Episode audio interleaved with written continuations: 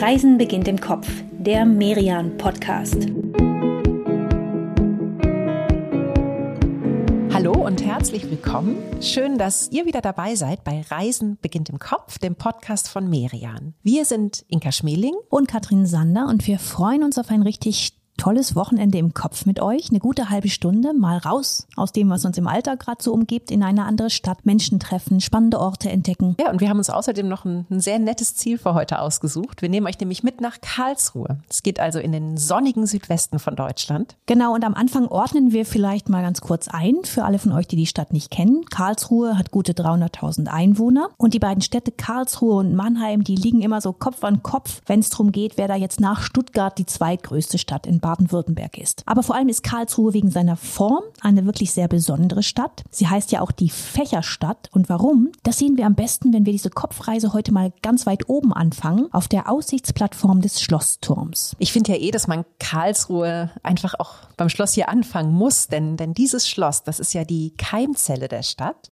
Besprechen wir gleich noch, aber erstmal schauen wir beide von hier oben. Wir haben uns die 165 Stufen im Kopf einfach mal kurz hochgebeamt und von hier oben schauen wir jetzt auf Karlsruhe und ja, sehen eben genau diesen, diesen Fächer. Dabei markiert das Schloss, also wo wir stehen, das ist quasi der Punkt, an dem man den Fächer hält. Und wie Strahlen gehen von hier die Straßen als Achsen ab. Das ist ein wirklich außergewöhnlicher Stadtplan und ausgedacht hat sich den der Markgraf Karl Wilhelm. Ja, und als Kopie ist er auch in den USA zu finden. Thomas Jefferson, der war nämlich 1788 auf seiner Europareise so beeindruckt von, von diesem Fächer, dass er sich überlegt hat, das wäre doch eigentlich auch für, für Washington eine hübsche Idee. Ja, kannst du mal sehen, was der Markgraf Karl Wilhelm da losgetreten hat mit seinen Ideen. Der war auf jeden Fall ein ganz spannender Typ Typ. Eigentlich war er ja in Durlach zu Hause. Heute ist das ein Stadtteil von Karlsruhe. Aber Ende des 17. Jahrhunderts, da war das eben die Residenzstadt des Markgrafen. Und das Durlacher Schloss, das war bei Kämpfen zerstört worden und Karl Wilhelm, der wollte ein neues bauen. Als Ersatz, aber auch als Eremitage.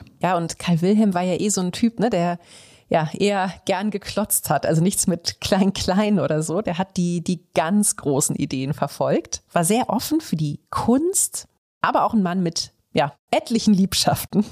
Ja, er soll unglaublich viele Kinder gehabt haben, sehr viele kleine Karls und Wilhelmines, sie hießen also auch oft nach ihm. Und seine neue Residenz, die war wohl eben auch als Lustschloss gedacht, ein Ort zum Entspannen. So hat er auch den Namen gefunden, Karolsruh. Karl hat sich dann entschieden, nicht nur das Schloss hier zu bauen, sondern eben auch gleich noch eine, eine barocke Planstadt dazu. 1715 ging's los und ja, er hat das sehr, sehr clever und auch sehr weitsichtig gemacht, um nämlich die Menschen für sein Projekt Projekt zu begeistern, hat er ihnen alle möglichen Vergünstigungen gewährt. Keine Steuern für die nächsten 20 Jahre, Grundstücke und Holz umsonst, keine Leibeigenschaft, dafür Religionsfreiheit. Also man kann echt sagen, Karlsruhe, das war damals ja, so ein, ein, ziemlich attraktives Einsteigerpaket für, für neue Stadtbürger. Karl, der hat damit auch den Grundstein gelegt für so eine gewisse Weltoffenheit, für so eine Innovationsfreude. Es kamen alle möglichen Menschen in diese neue Stadt. Preußen, Polen, Elsässer, Sachsen, Bayern, Schwaben. Und ja, dieser Schwung, diese neuen Ideen,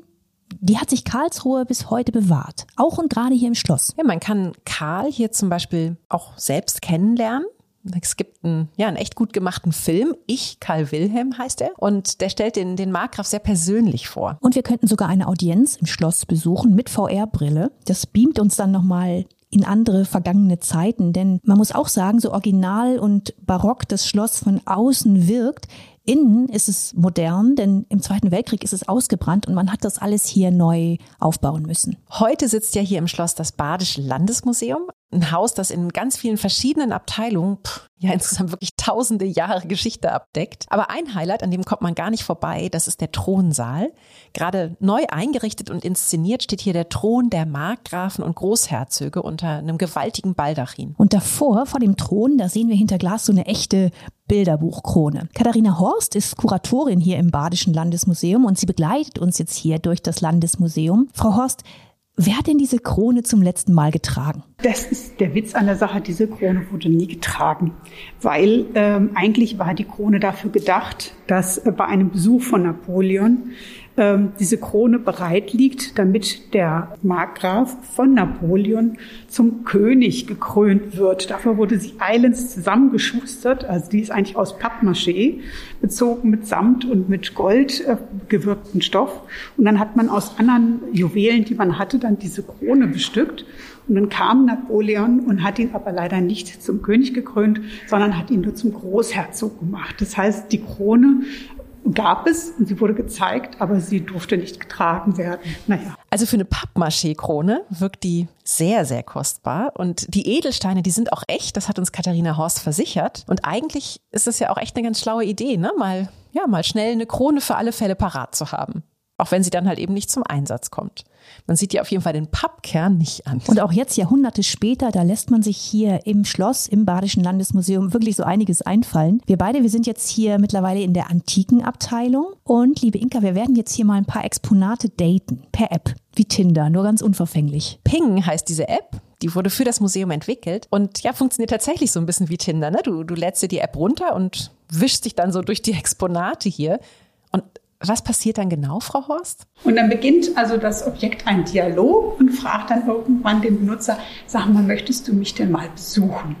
Und dann macht sich der Besucher auf und versucht, dieses Objekt zu finden, hat so ein kleines Foto, einen kleinen Hinweis, wo es sein könnte und lernt das Objekt dann kennen. Und es wird eigentlich auf sehr humoristische und lustige Weise Informationen äh, ja, transportiert und die Leute erkennen oder sehen das Objekt mal auch mal mit ganz anderen Augen. Kann aber auch durchaus passieren, dass ein Exponat wie die ägyptische Mumie hier gar kein Interesse an mir als Besucher hat. Was mache ich dann, Frau Horst? Wenn Sie einige Levels gespielt haben, nach dem Motto, oh, die ist jetzt schon so weit, jetzt darf sie in das nächste Level einsteigen, jetzt kriegt sie auch dieses Objekt. Frau Horst, Sie und Ihre Kollegen und Kolleginnen, Sie haben die Exponate für diese App ja, ja, ja quasi zum, zum Leben gebracht. Sie lassen sie mit den Besuchern eben chatten. Und das sind ja auch richtig unterhaltsame, schnelle Dialoge. Gleichzeitig wollen sie aber auch den Menschen die Geschichte der Exponate weitergeben. Manche Objekte sind nicht nur lustig, sondern manche Objekte haben tatsächlich auch einen ernsten Hintergrund, weil wir natürlich mit äh, Problemen beschäftigt sind, die jetzt so die Gesellschaft äh, auch weiter beschäftigen, zum Beispiel koloniale Kontexte. Ne? Wurde in der kolonialen Zeit Objekte angekauft, die heute im Museum sind. Ne? Und wir versuchen das aus der Sicht der Objekte dann in diesen Chat reinzubringen und sagen, wann, wann bin ich eigentlich mal von zu Hause sozusagen weggenommen worden. Auf jeden Fall mal ein ganz anderes Dating im Museum.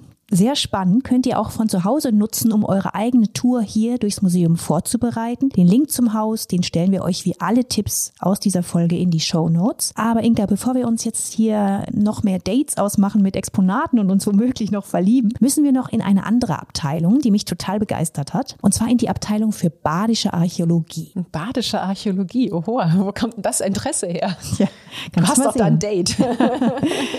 nee, ich habe tatsächlich gar nicht viel Ahnung von badischer Archäologie, aber diese Abteilung hier im Museum, die ist so ein Prototyp für das Museum der Zukunft. Denn das Badische Landesmuseum, das wird in den kommenden Jahren komplett saniert werden. Und diesen Mammutumbau, den will man hier nutzen, um dabei ein Haus zu schaffen, das wirklich State of the Art der Museumswelt ist. Also alles soll offener werden. Frau Horst erklärt uns das ein bisschen genauer. Wir müssen zusehen, dass wir viele Flächen frei halten von Objekten und Ausstellungen, mhm. weil wir eben diese Kommunikationsräume oder flexiblen Räume brauchen. Also die ganze Aufteilung wird eine andere werden. Das heißt, unsere Dauerausstellung, die im Grunde genommen jetzt einige tausend Quadrat Meter einnimmt, die werden wir ganz schön einstampfen auf ein Drittel der jetzigen Fläche und werden natürlich uns eher in unseren Aussagen etwas konzentrieren, was so die Kulturepochen angeht, wollen aber trotzdem gleichzeitig viele Objekte zeigen. Das heißt, wir werden äh, Flächen haben, wo wir sozusagen Schaudepots haben. Aber Schaudepots, wenn man damit nichts machen kann, dann sind sie langweilig. Da haben wir die Erfahrung aus anderen Museen gemacht, da geht dann keiner rein. Also da muss was passieren. Und hier in dieser Beta-Version des Museums von morgen in der Abteilung für badische Archäologie. Da passiert wirklich viel. Wir kommen hier zuerst in so eine kleine, aber feine Ausstellung, sehr dunkel gehalten, sehr edel. Die Exponate, die leuchten hier so richtig. Das hat echt so ein Schatzkammer-Feeling. Ja, und von dieser Schatzkammer, da geht's dann weiter in die Expothek. Das ist das Schaudepot, von dem Katharina Horst eben erzählt hat. Und das ist dann ganz hell und licht hat Tische und Vitrinen und, und Schubladen, die können wir aufziehen und ja, da drin sehen wir dann ganz dicht an dicht sehr viele Exponate liegen. Die können wir uns auch digital beschreiben lassen. Aber mehr noch, wir können uns hier sogar Objekte vorlegen lassen, also ihnen ganz nahe kommen, sie manchmal sogar anfassen.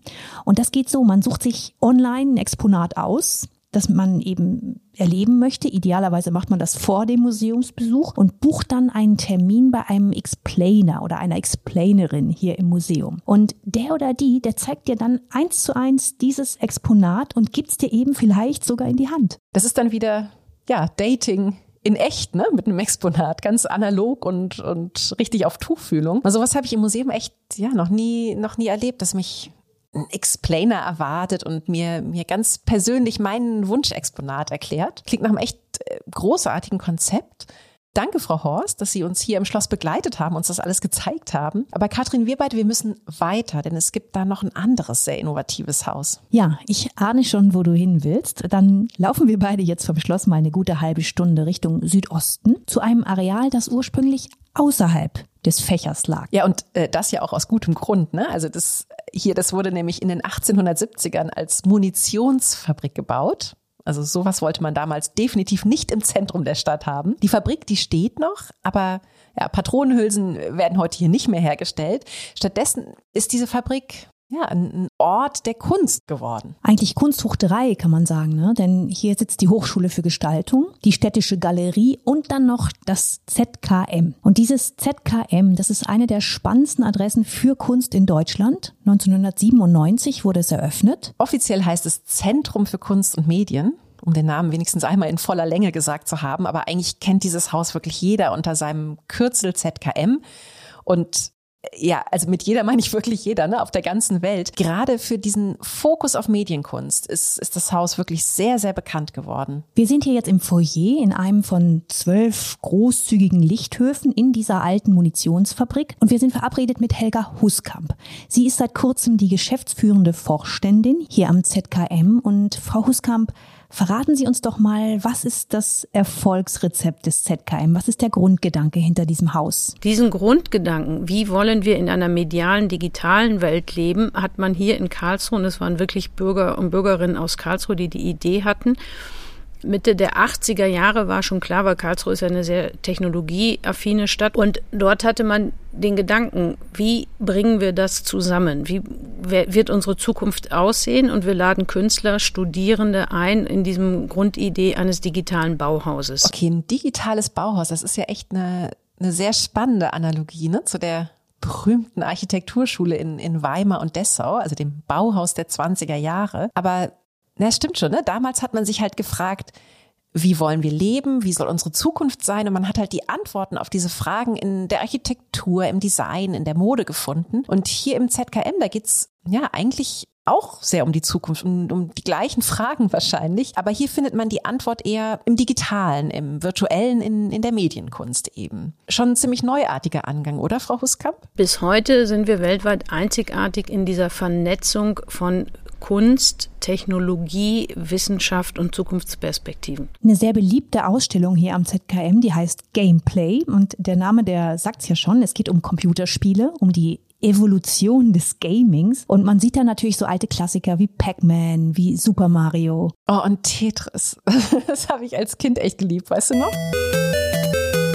Oh, das ist aber mal so richtig retro. Aber hier jetzt bei Gameplay, da sehen wir auch natürlich die ganz aktuellen Spiele, das, was gerade richtig in ist im Gaming-Bereich. Ja, es ist definitiv ein Ausflug für die, für die ganze Familie. Wird nicht schwer sein, die, die Kinder oder auch gerade die Teenager hierher zu, zu locken ins Museum. Und man kommt dann aber gleichzeitig auch ganz schön ins Gespräch. Ne?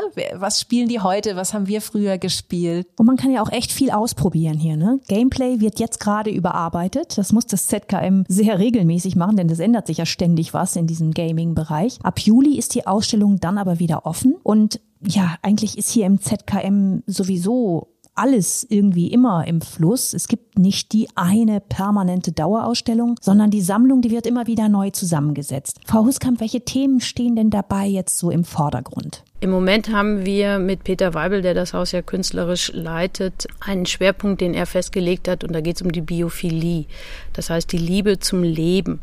Ausgangspunkt sind eigentlich die großen Krisen, in denen wir uns, ob es die äh, Klimakrise, die Corona-Krise, das beides hängt ja auch noch miteinander zusammen, geht. Jetzt kommt noch die Ukraine-Krise. Wir haben ja unglaubliche Verschiebungen im Moment. Bis Mitte Juli läuft hier noch zum Beispiel die sehr schöne Ausstellung The Beauty of Early Life. Die ist zusammen mit dem Naturkundemuseum Karlsruhe entwickelt worden. Und ja, darin geht es zu den Anfängen des Lebens vor Millionen von Jahren. Und es ist echt ganz schön, wenn man hier so, so durchläuft, dann blubbert es manchmal in, in so riesigen, überdimensionierten Reagenzgläsern. Und zum Teil, ja, gibt's auch, auch große, sehr eindringliche Installationen, zum Beispiel das australische Werk Living Rocks, das quasi im, im Zeitraffer ja, die Entwicklung der Erde zeigt. Also echt ein, ein, spannender Besuch. Und eigentlich ist der Besuch hier immer spannend, egal was gerade im ZKM läuft. Ist definitiv ein Ort, den ihr in Karlsruhe nicht verpassen solltet. Ja, nach diesen ganzen virtuellen Medienwelten hier im ZKM finde ich wir schieben jetzt mal wieder ein kleines analoges Element ein, Inka. Und dafür nehmen wir jetzt mal so richtig oldschool die Straßenbahn nach Durlach. Dahin, wo einst der Markgraf residiert hat. Also in die Keimzelle für Karlsruhe Ganz genau. sozusagen. Genau, hier gibt's tatsächlich noch eine Burg aus dem 11. Jahrhundert oben auf dem Turmberg. Und da würde ich eh gerne hoch. Das ist nämlich der Place to be hier in Karlsruhe für den Sundowner mit der besten Sicht. Alles klar, wir fahren da mit der Turmbergbahn hoch. Wir könnten auch laufen, aber diese Turmbergbahn, die ist an sich schon wieder eine kleine Sehenswürdigkeit. Und ja auch echt innig geliebt ne, von den Karlsruhern. Also ist immerhin die älteste Standseilbahn Deutschlands und mit diesen kleinen gelben Waggons auch auch so ein richtiges Unikum. Damit die überhaupt fährt, müssen wir hier an der Talstation dreimal auf so einen großen Klingelknopf drücken.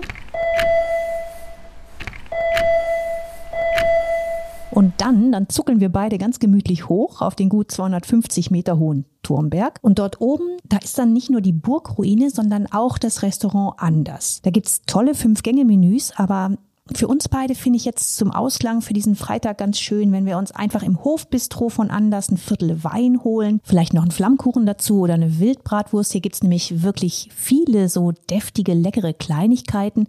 Und damit setzen wir uns dann auf die große Terrasse und schauen wie ganz am Anfang über Karlsruhe. Ja, wir haben diesen Tag also mit, mit viel Weitblick begonnen und genauso beenden wir ihn auch. Jetzt machen wir eine ganz kurze Pause. In ein paar Sekunden geht's weiter und dann werden wir Karlsruhe noch, ja, noch mal als Stadt des Rechts kennenlernen und als Stadt der Lebenskunst. Bis gleich.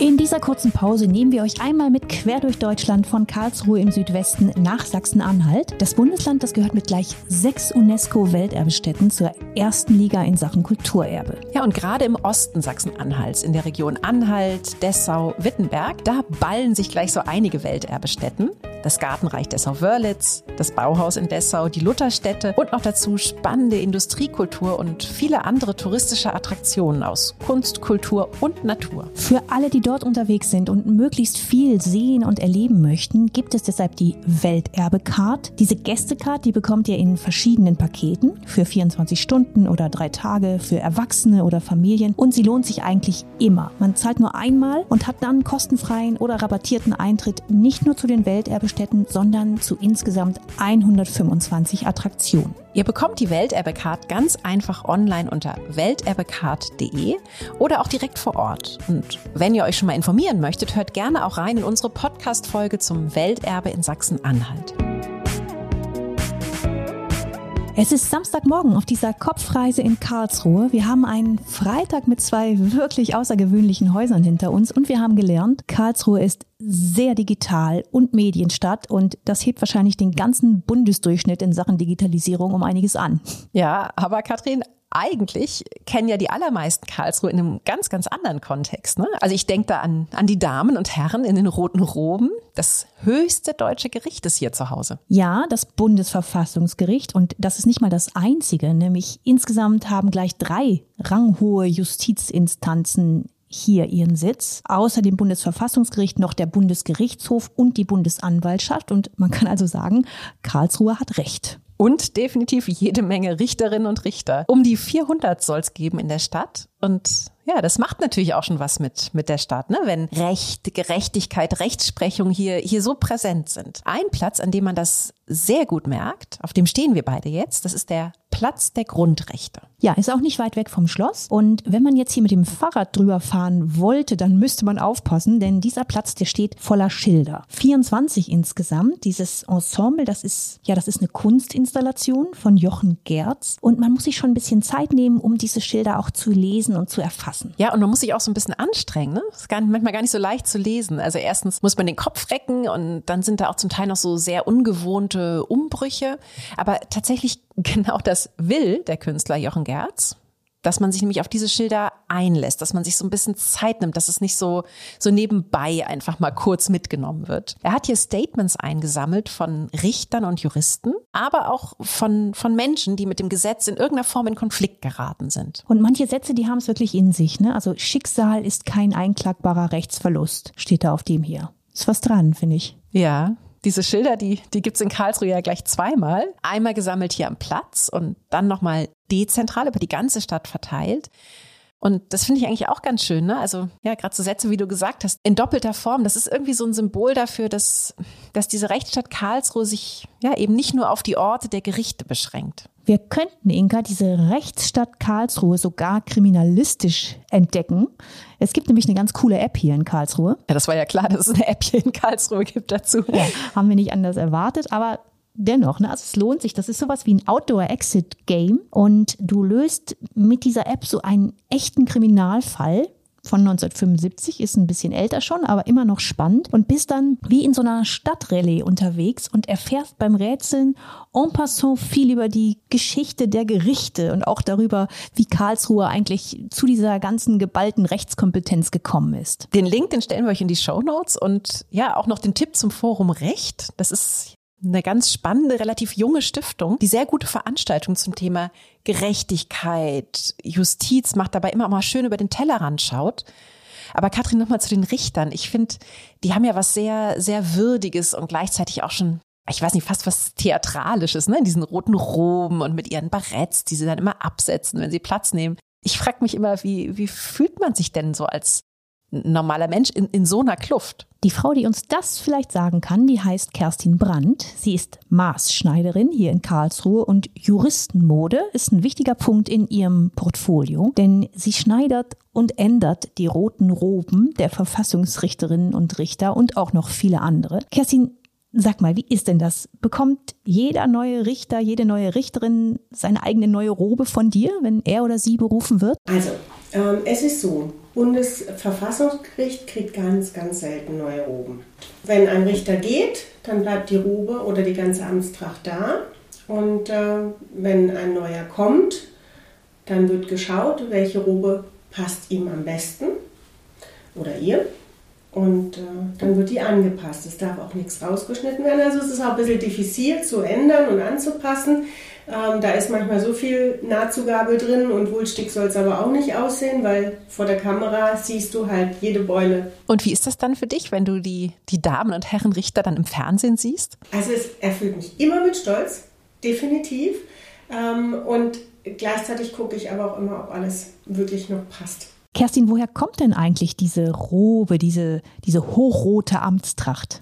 Historisch von einem Theaterschneider. Also der hat die entworfen und der hat dann auch, ein, ein, soweit es überliefert ist und mir bekannt ist, einen alten äh, Theaterstoff genommen, deswegen auch dieses Rot, weil es gab ja damals nichts.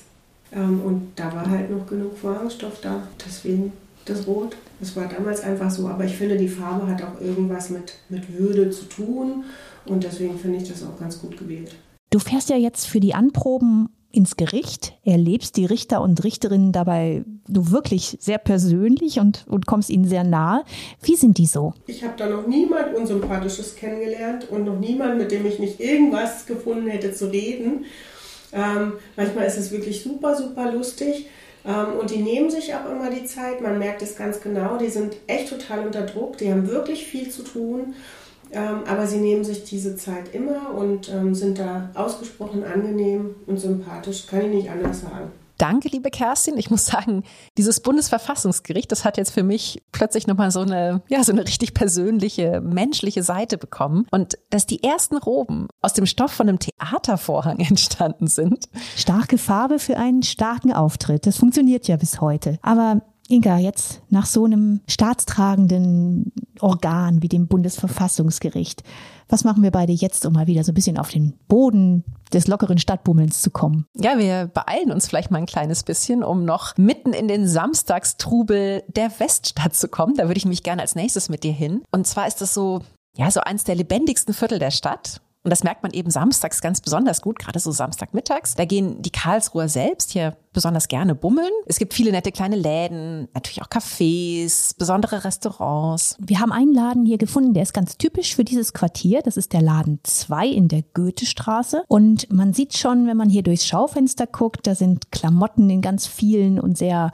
starken Farben und weiter hinten dann auch noch viele andere hübsche Dinge. Ja, und auch diese anderen Dinge, die sind ja auch wieder nach Farben sortiert. Sieht schon irgendwie sehr, sehr ungewöhnlich äh, interessant aus. Darum, ja, lass uns doch mal reingehen und uns unterhalten mit der Inhaberin, mit Manuela Seid, die den Laden 2 jetzt seit zehn Jahren hier betreibt und die eine ganz spezielle Beziehung zu Farben hat. Richtig, Manuela? Ich äh, habe Praxis für Farbtherapie und begleite Menschen anhand der Farben, die sie auswählen ne, und kann ihnen durch die Farbe, zu der sie sich hingezogen fühlen, übersetzen, wo es bei ihnen gerade lang geht. Also meistens geht es um Beruf und Berufung. Und Manuela, was ist dann gerade deine Farbe? Türkis. Warum? Türkis ist so, ich sag immer so wie Sprudelwasser, wie Blubberwasser. Ne? So, es entsteht was, löst sich wieder auf. Ne? Und so mag ich auch die Konzepte hier in der Weststadt. Ne? Also auch, wir haben einen Kulturverein hier auch. Und auch da ist es so, ne, dass man Ideen sammelt, sich verbindet, dann wieder neue Ideen und immer wieder neu firmiert. Wo findet man besonders viele, ja, nette, äh, kreative, türkisfarbene Läden? Also auf jeden Fall rund um Gutenbergplatz. Ne? Der Bergplatz ist eh zu empfehlen. Also jeder, der Karlsruhe besucht, sollte mal samstags hier auf den Markt gehen. Ne? Das ist wie ein Kurzurlaub in der Toskana. Du, das trifft sich ja ganz wunderbar. Dann gehen wir doch gleich mal als erstes über den Markt auf dem Gutenbergplatz. Ja, das klang gut, ne? Kurzurlaub in der Toskana. Ja, sehr gut. Karlsruher Dolce Vita. Also vielen Dank, Manuela, für diesen kleinen Einblick in das bunte, kreative Weststadtviertel. Wir bummeln einfach noch ein bisschen weiter, auch durch die Goethe- und die Sophienstraße. Das sind ja hier so die beiden wichtigsten Meilen im Kiez. Da gibt's die meisten Läden. Ja, aber wir müssen auf jeden Fall bis zur Kaiserallee kommen. Da ist nämlich zwischen Nelken und Körnerstraße die Eisdiele der Stadt. Arte Dolce. Passt auch zum Dolce Vita? Passt hervorragend zum Dolce Vita. Das ist wirklich, ja, beste italienische Eiskunst, was hier gemacht wird. Und was ich total sympathisch finde, wir können hier sogar zuschauen, wie das Eis entsteht. Das wird nämlich direkt vor Ort gemacht in einem gläsernen Eislabor. Wobei Labor, das klingt jetzt so, so technisch, ne, so auch ein bisschen künstlich, aber das, was hier bei Arte Dolce ins Eis kommt, das ist komplett natürlich, keine Geschmacksverstärker, Sorbets aus echten Früchten, Nusseis aus 100% Nussmasse. Ja, und man schmeckt das auch, ne? Also ich nehme immer gerne in so, in so guten Eisdielen Pistazie, aber ich, ich weiß nicht, bei wenigen Sorten schmeckt man wirklich so gut raus, ob es echte Zutaten sind oder künstliche Aromen. Vielleicht noch bei, bei Erdbeere, das finde ich auch immer so ein Fall. Und also bei diesem Pistazieneis ist total klar, alles natürlich und sehr, sehr lecker. Dennoch, wir nehmen nur eine Kugel, denn wir haben heute Abend ja noch einen Tisch reserviert in einem Restaurant, bei dem wir hungrig aufkreuzen sollten. Ja, okay. Und für, für das Abendessen, da verzichte ich sogar mal auf meine zweite Kugel Eis. Denn das Restaurant, das da bei uns auf der Agenda steht, das ist wirklich, ja, das ist schon, schon echt ein sehr besonderes, ne? Noch ziemlich neu untergebracht in einer früheren Nähmaschinenfabrik in Durlach. Heute nennt sich dieses, dieses Gebäude hier Raumfabrik. Es gibt so diverse kreative Unternehmen aus den Bereichen Digitalisierung, das ist ja fast klar schon hier. Kein Wunder, ne? Genau, Mobilität, aber auch Energie und es gibt eben neuerdings noch das Tawayama. Tawayama heißt auf Deutsch Turmberg. Und das passt auch, denn den Turmberg, den sieht man aus diesen zwei Restaurants, die es ja gleich sind. Und diese beiden Restaurants, die, ja, die kommen hier in so einer sehr schönen Symbiose daher. Da gibt's einmal das Fine, der Name sagt schon, sehr elegante Version, gerade ganz frisch mit dem ersten Michelin-Stern ausgezeichnet. Und dann ist da noch das Easy, das ist dann so ein bisschen lockerer, ein bisschen entspannter. Ja, und gutes Essen gibt's natürlich in beiden Restaurants. Verantwortlich dafür ist Küchenchef Peter Frieden. Der ist geboren in Südkorea, aufgewachsen in Schweden, ausgebildet in der französischen Küche, aber auch begeistert von der japanischen Kochkultur. Also man, man kriegt hier wirklich Fusion Kitchen at its best. Und dazu natürlich sehr guten Wein. Ich bestelle uns da jetzt mal was aus einem der Weingebiete hier in der Nähe. Ne? Karlsruhe ist ja geradezu umzingelt von richtig guten Winzern. Wir könnten den badischen Wein nehmen oder einen aus der Pfalz. Und dann haben wir hier eine perfekte Kombi aus lokalem Wein und japanischen Dragon Balls. Und damit lassen wir jetzt mal unseren Samstag hier in Karlsruhe ausklingen. Wir sind gleich wieder da. In ein paar Sekunden geht's weiter. Bleibt dran. In dieser Pause stellen wir euch einmal die aktuelle Merian-Ausgabe vor, die sich ganz der Region Oberösterreich widmet. Und das ist eine sehr abwechslungsreiche Region. Dazu gehört nämlich sowohl die, die sehr hübsche, sehr innovative Landeshauptstadt Linz, aber zum Beispiel auch sehr erhabene und ruhige Landschaften. Von den schroffen Gipfeln der Kalkalpen bis zu Seen wie dem Traunsee, dem Attersee. Und diese Gegenden, die stellt euch die neue Ausgabe von Merian vor. Und natürlich auch Menschen, die dort ganz besondere Dinge in Bewegung bringen. Eine tolle Inspiration für euren nächsten Urlaub in Oberösterreich. Ihr findet die Ausgabe am Kiosk oder im Buchhandel oder ganz einfach online auf merian-shop.de. Wir sind zurück in Karlsruhe und schon ordentlich in Fahrt an diesem Sonntagmorgen. Wir haben uns nämlich zwei Fahrräder herbei organisiert. Und das ist hier in Karlsruhe ja eigentlich schon fast zwingend, denn immerhin wurde hier das Urfahrrad erfunden. Ja, und das ist eine revolutionäre Erfindung und zu verdanken dem Geistesblitz eines Karlsruhers, Karl von Dreis, 1785 hier geboren. Die Fächerstadt war dann auch gar nicht so alt. Und dieser von Dreis, der hat diverse Dinge erfunden. Eine Notenschriftmaschine zum Beispiel. Die hat beim Klavierspiel die Noten aufgeschrieben. Finde ich toll. Oder eine Schnellschreibmaschine mit nur vier mal vier Tasten. Auch toll, oder? Und er hat einen Wagen ohne Pferd erfunden. Im frühen 19. Jahrhundert war das ja eigentlich gar nichts, was man sich irgendwie vorstellen konnte. Aber er hat dann eben so eine Tretmühle entwickelt und wir kennen ja heute noch die Dreisinen. Ne? Ja, und der Name, der kommt von ihm, von Karl von Dreis. Aber auch dieser Wagen ohne Pferde, der hat ihm dann auch nicht gereicht. Er hat dann beim Schlittschuhfahren plötzlich die Idee gehabt, hm, man könnte doch auch mal mit zwei statt mit vier Rädern fahren. Und fertig war sein Zweirad. Und dieses Zweirad, das war gar nicht so langsam. Das hat es damals immerhin schon auf 15 Stundenkilometer gebracht. Das war echt, äh, hatte schon Tempo und hat sich ja dann auch durchgesetzt, das Fahrrad. Ja, und wir beide erkunden heute mit den ja, mit den Ur-Ur-Ur-Ur-Urenkeln von Dreis Zweirad mal noch eine ganz andere Seite von Karlsruhe, nämlich die grüne Seite. Und dafür hat sich die Stadt eigentlich von Anfang an in ihrer prägnanten Fächerstruktur, finde ich, überraschend viel Raum gegönnt und ja, durch dieses ganze Grün führen heute echt tolle Radrouten. Ja, gleich vier große Fernradwege, die kreuzen sich hier in Karlsruhe. Wer also große Touren mag, der sollte in der Stadt unbedingt Quartier aufschlagen. Da ist einmal der Rheinradweg, dann der Badische Weinradweg, der Schwarzwaldweg und dann noch der Stromberg-Murtal-Radweg. Das müsst ihr euch jetzt nicht alles merken. Wir schreiben euch einen Link mit der Übersicht in unsere Show Notes. Und wir beide, wir wollen jetzt gar nicht so lange weg aus Karlsruhe und nehmen deswegen mal eine Route, die bleibt komplett auf dem Stadtgebiet. Das ist der 48 Kilometer lange Naturradweg. Los geht die Runde am Schloss. Und von hier aus radeln wir dann ja erstmal gegen den Uhrzeigersinn nach Westen durch den Hartwald bis zum Rhein und dann ja so ein Stück am Rhein entlang Richtung Süden und dann schließlich entlang einer Altrheinschlinge und durch den Oberwald, durch Durlach und den Elfmorgenbruch wieder zurück zum Schloss. Das hört sich schön an, finde ich, ne? Elfmorgenbruch. Das hat was sehr Poetisches. Und ich finde es eh faszinierend auf dieser Route. Wir fahren auf diesen knapp 50 Kilometern durch insgesamt acht Schutzgebiete und drei Naturräume und alle sind wirklich total verschieden. Also mal ist es dichter Wald, dann sind wir wieder am Fluss. Zwischendurch ist es fast so eine, so eine dünenartige, trockene Landschaft, dann wieder Sumpfgebiet. Also echt viel Abwechslung. Und mit ein bisschen Glück bekommen wir sogar einen Grauspecht zu sehen. Absolute Seltenheit in Deutschland.